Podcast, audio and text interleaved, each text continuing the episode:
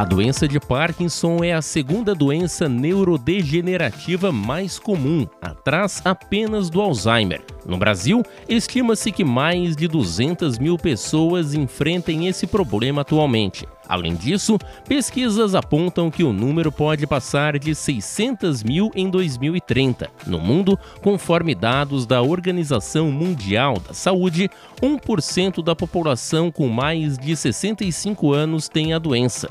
Por isso, a doença de Parkinson é o tema deste episódio do podcast Conversa com o Especialista, que recebe o médico neurocirurgião Dr. Luiz Lavradas Jr. Doutor Lavradas, o Parkinson é muito conhecido por causar tremores. Mas de que forma a doença é classificada tecnicamente? Então, a doença de Parkinson ela é uma doença neurodegenerativa, que a gente chama, ou seja, ela é, vai destruindo algumas regiões do cérebro e progressivamente. É, ela é uma doença, como você disse, que acomete muitas pessoas, estima-se que 1 a 2% da população mundial, e por volta de 200 mil pessoas no, no Brasil. É, então, e ela se caracteriza pela destruição de uma região específica do cérebro, chamada a substância nigra, onde é produzido alguns neurotransmissores, em especial a dopamina, que é responsável demais por, por esses controles aí do, do, do tremor antes de surgir o tremor, é, é possível que o paciente ou a família é, percebam algum sinal de alerta, até para procurar o tratamento de forma é, mais é, precoce e tentar buscar uma melhor qualidade de vida? Existe sim, é muito comum o paciente às vezes buscar um neurologista é, com umas queixas, por exemplo, eu tive alterações no, no, na voz, no tom da voz, ou na escrita, começa a ficar menor, com mais dificuldade de escrever, é, até quadros depressivos têm, têm sido ligados à fase inicial do, do Parkinson. O especialista que o paciente, a família devem procurar neste caso é o neurologista inicialmente, doutor? Exatamente, o ideal é o neurologista a princípio, porque a, a primeira fase do diagnóstico e tratamento é, é feita com o neurologista, né? E, e o neurocirurgião ele entra é, não geralmente nessa fase logo inicial, numa fase um pouco mais avançada, onde a gente começa a, a pensar mais em intervenção cirúrgica antes da intervenção cirúrgica, até para evitar de chegar é, a esse ponto mais avançado, quais são os tratamentos disponíveis é, para a doença de Parkinson? É, hoje em dia tem um, um, algumas indica orientações que são fundamentais para evitar a progressão da doença até. Um, o tratamento medicamentoso é bem conhecido, todo mundo sabe que, que existe a necessidade de fazer uso de, de, de medicações, em especial a levodopa.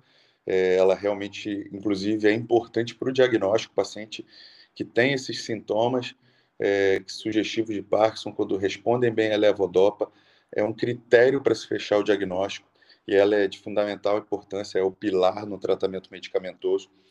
Porém, a gente não pode deixar de lado, porque tem igual importância ao tratamento medicamentoso, são terapias é, é, motoras em especial, atividades físicas em geral, regulares, elas são comprovadamente benéficas e retardam a evolução da doença, inclusive.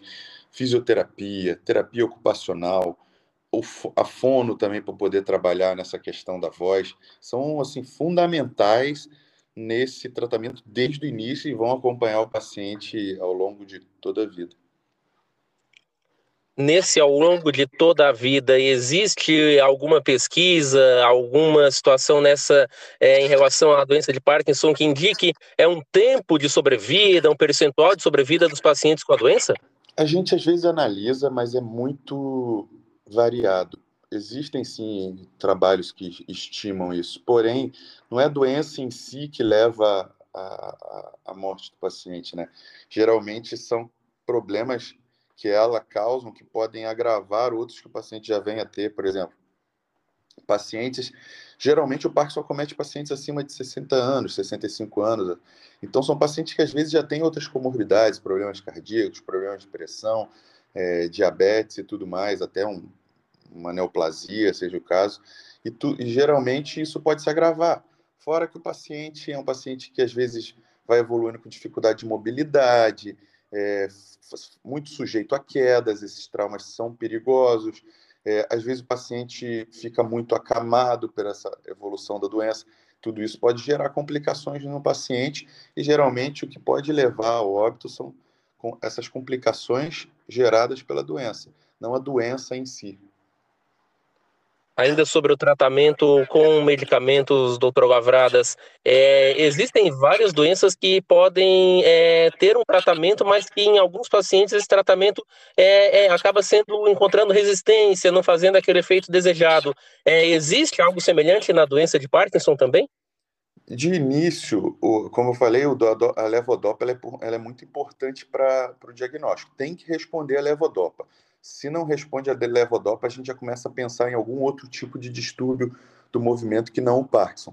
Porém, existe sim, com o passar do tempo, uma resistência à droga, um aumento da necessidade de, de da, da, dose de tomadas da droga, até porque, esses neuro, como eu falei, os neurotransmissores progressivamente vão diminuindo. Então, tem a necessidade de aumentar as drogas também. E com isso a resposta não é a mesma além dos efeitos colaterais que esse aumento dessas doses geram no paciente, que às vezes são extremamente incômodos. Os efeitos colaterais podem ser piores até do que a doença em si.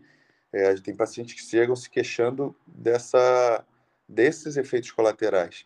E aí a gente começa a pensar na, na, na cirurgia, mas como, como você perguntou exatamente, existe uma certa resistência com o passar dos anos, sim, às medicações. Você falou também, né, doutor, em relação é, ao início, pelo menos mais comum depois dos 60, 65 anos é, do Parkinson. Tem é, casos que pode começar mais cedo, ou mesmo muito mais cedo, a doença em pacientes mais jovens? Existe sim, a gente chama de Parkinson juvenil.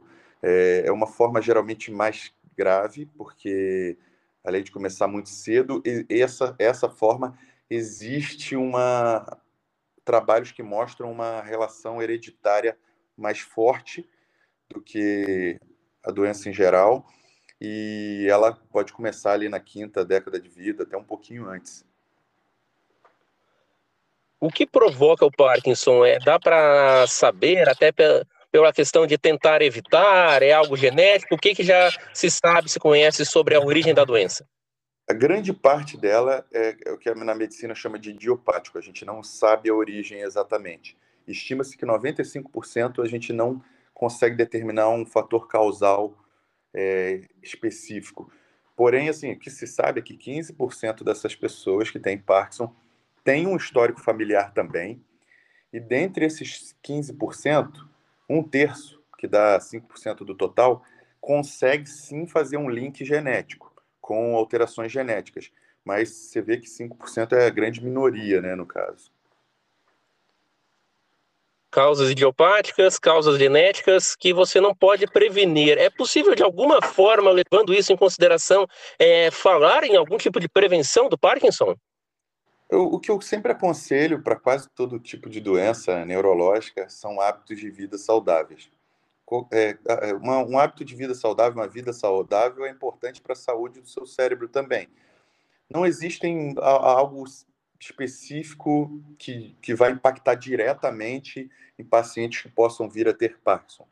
É como eu falei, é um conjunto que gera é, uma saúde global para o paciente, por ter hábitos de vida saudáveis, que em tudo isso é, facilita um pouco retardar a doença ou até é, o disparo, o início dela não ser tão precoce, mas não existe uma terapia específica que, que, que evite isso.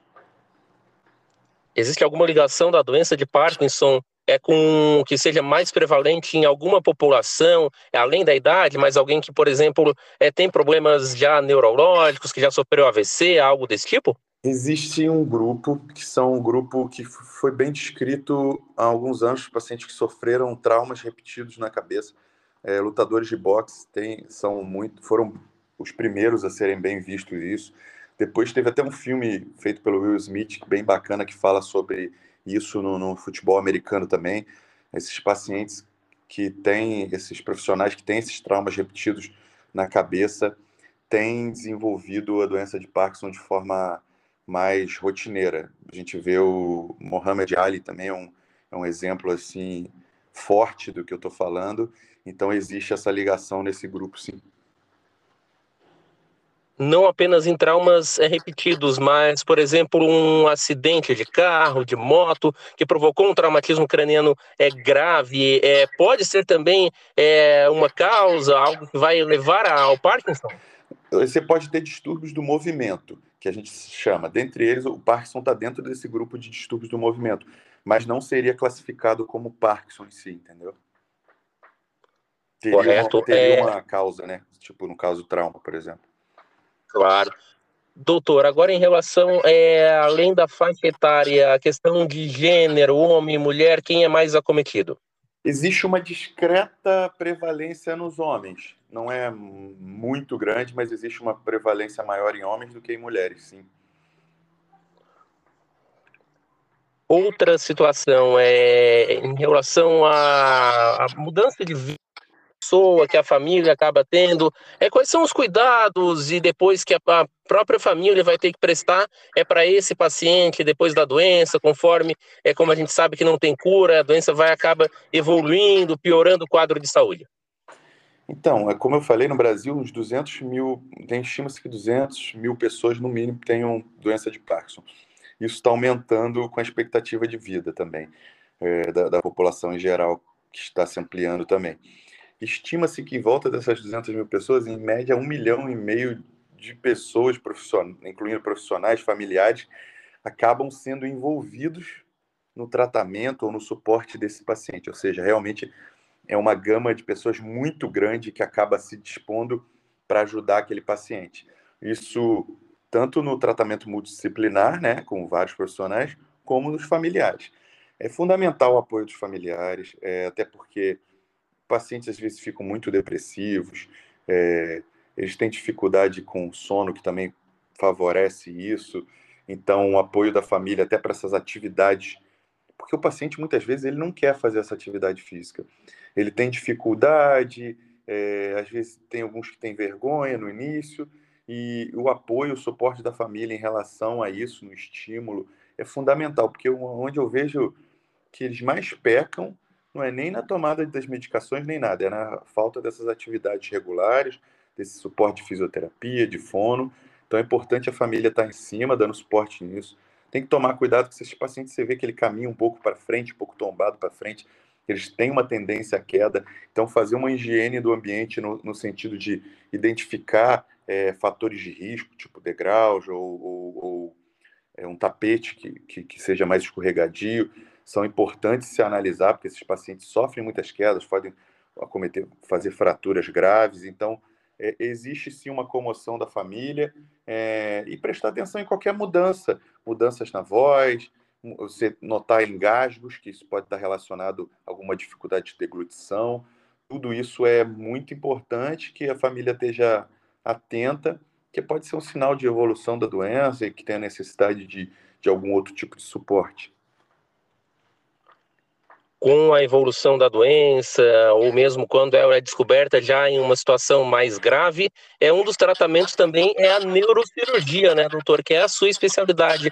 Como é que funciona? É, muito, muito aparece também na teledramaturgia, é com procedimentos com o paciente acordado. Como é que é toda essa situação, por favor?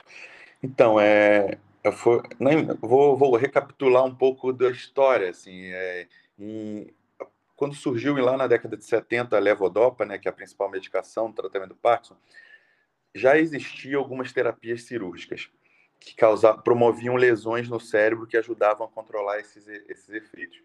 Porém, com o surgimento dessa levodopa, ela teve uma resposta tão boa os pacientes no início que acharam que a doença estava curada, acharam que tinham descoberto a cura.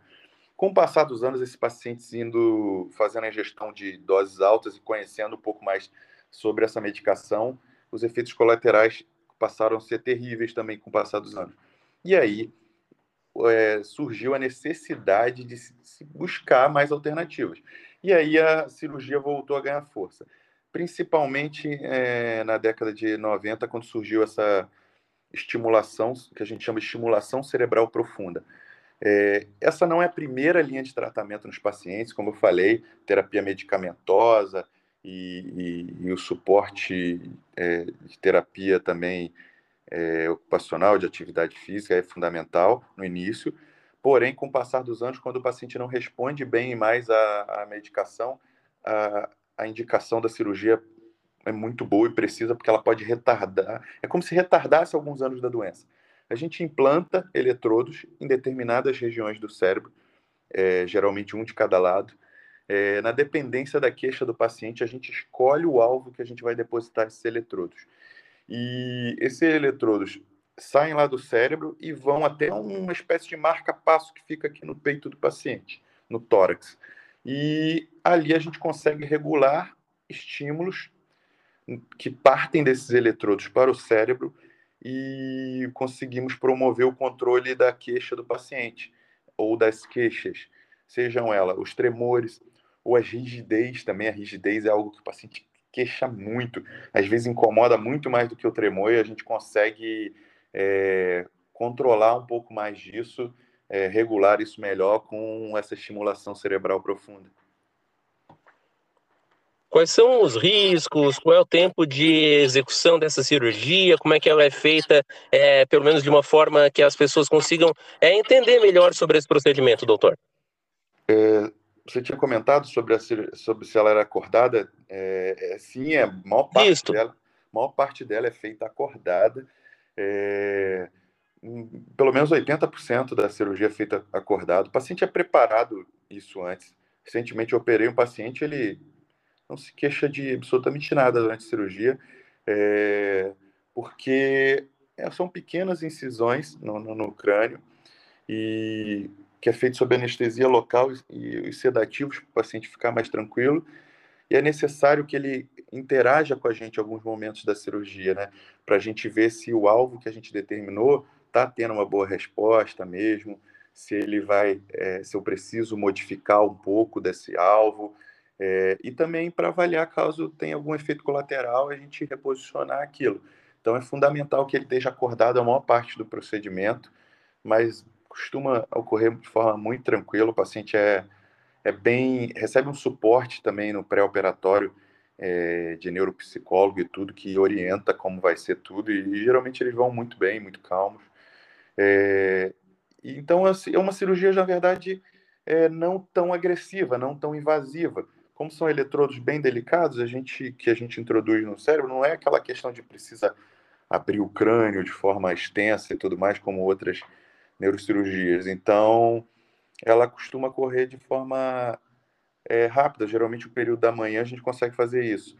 Ela necessita de passar por alguns exames antes de operar, é, de tomografia, de ressonância, para a gente poder determinar com segurança o alvo da cirurgia. Isso que às vezes acrescenta um pouquinho mais no tempo do procedimento, mas operando em si é uma cirurgia que os pacientes levam bem.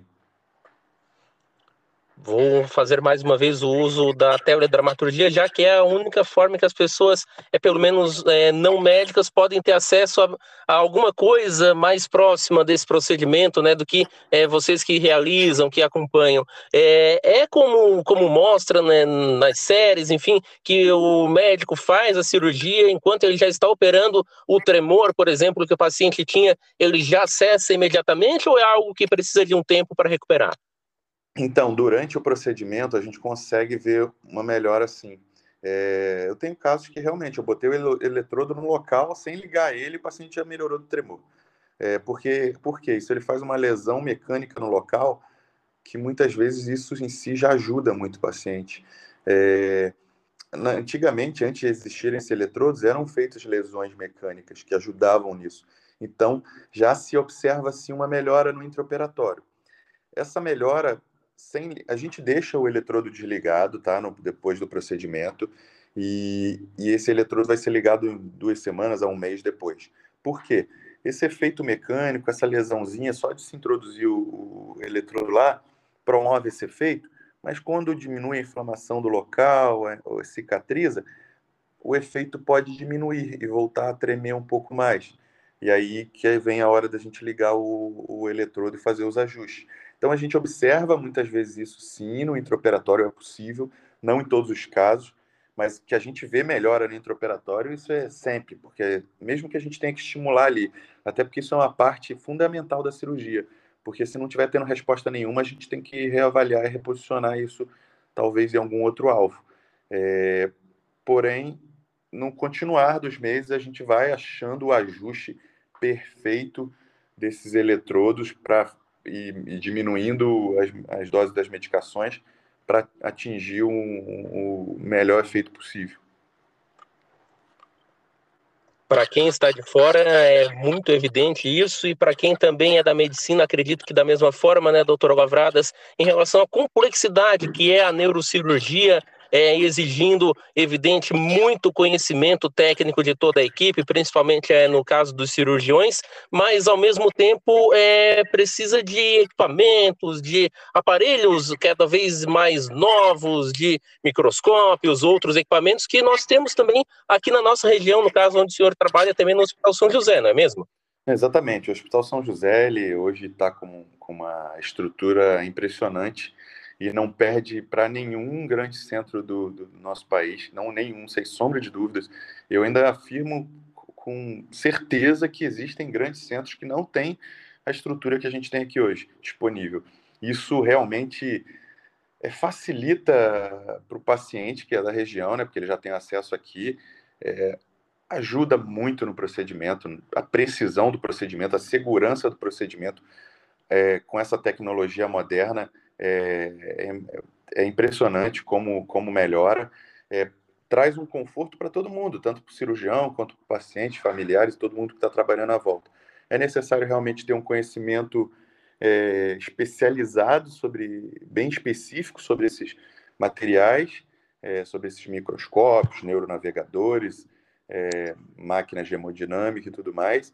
É, os profissionais cada vez estão mais capacitados a lidar com isso aqui e isso tem trazido um benefício assim imensurável para a região, para os nossos pacientes.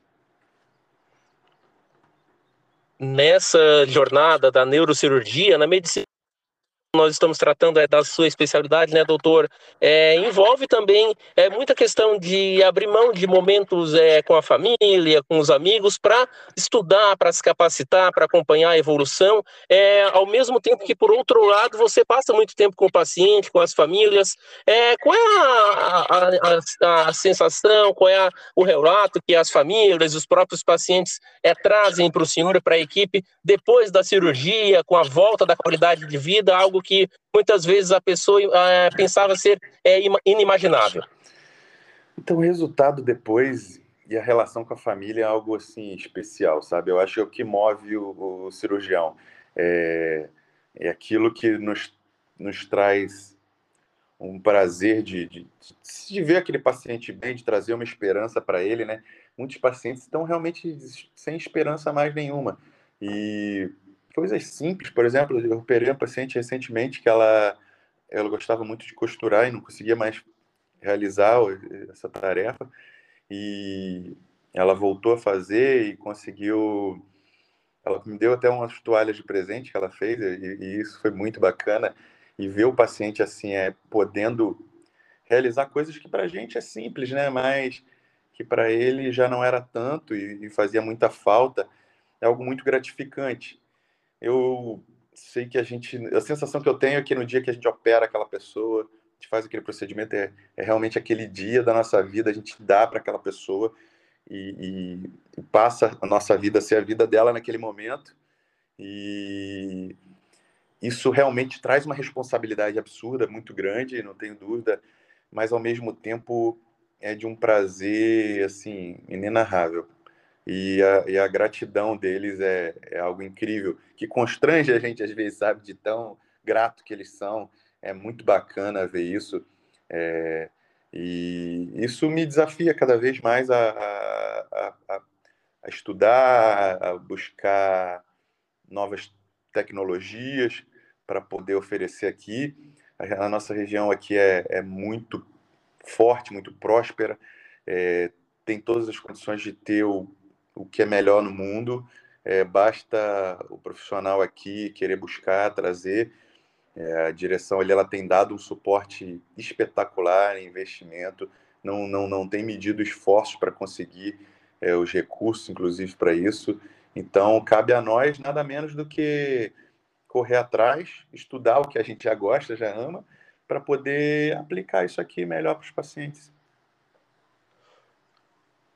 Doutor, para é, finalizar e aproveitar a importância de receber é, um neurocirurgião aqui no conversa com um especialista, é, não apenas em relação ao Parkinson, agora minha última pergunta, mas é, quais são os sinais de alerta de doenças, de problemas é, neurológicos, além, evidente, do trauma, mas é, outras situações que às vezes começam pequenas, que é, as, as famílias ou o próprio paciente deve pensar em marcar uma consulta com esse especialista ou com o neurologista?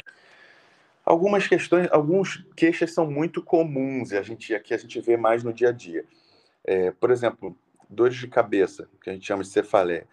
É, quando há uma mudança de padrão nela, por exemplo, você está acostumado com, com uma, uma, um tipo de queixa, às vezes a pessoa já sabe, ah, eu tenho desse lado, desse jeito e tal, alguns anos, e ela muda muito esse padrão, é algo a se chamar a atenção, sabe? É, pessoas também com história familiar, por exemplo, de aneurismas cerebrais, principalmente em parentes de primeiro grau, é importante passar para um especialista para avaliar é, a possibilidade de se ter isso também. É, paciente também com histórico de doenças oncológicas, né, de cânceres na família, tem que ficar atento, se prevenir. É, é, pulmão, mama são, são extremamente comuns, é, dar metástase para o cérebro, então os pacientes têm que ficar atento a isso. E um recado também que eu deixo é para os pacientes que têm algum quadro súbito, por exemplo, é, cefaleia absurda de forte intensidade, a pior da vida, ou uma fraqueza em algum lado do corpo, dificuldade de falar, algo súbito, tem que ir de imediato para a emergência para ser avaliado por um neuro, sem sombra de dúvidas, porque isso é um sinal de alarme e que a gente costuma dizer que tempo é cérebro, então quanto antes ser atendido, melhor. Quem nos acompanhou na entrevista e deseja informações é, através das redes sociais? Como é que faz também é, se precisar marcar uma consulta em toda essa situação, doutor? Eu trabalho atualmente numa clínica, Clínica ARPA. É, tem até o Instagram lá, arroba Clínica ARPA, lá ele consegue ter acesso a isso tudo. E também tem no meu Instagram pessoal, arroba Dr. Luiz Lavradas, é, neuro, é, e lá eles conseguem também as informações do que precisar para marcar uma consulta. Fora que a gente compartilha os conteúdos bacana também para a população em geral. Se você ou alguém da sua família apresenta algum dos sintomas da doença de Parkinson, procure acompanhamento especializado e evite a progressão desse problema. Aproveite, inscreva-se em nosso podcast e fique por dentro dos assuntos relacionados à saúde, prevenção e tratamentos. Um abraço e até o próximo episódio.